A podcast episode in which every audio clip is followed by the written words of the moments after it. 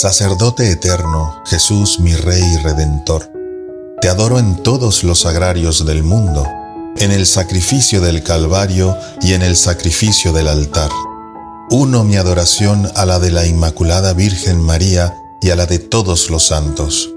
Te adoro unido a todos los corazones que te rinden homenaje.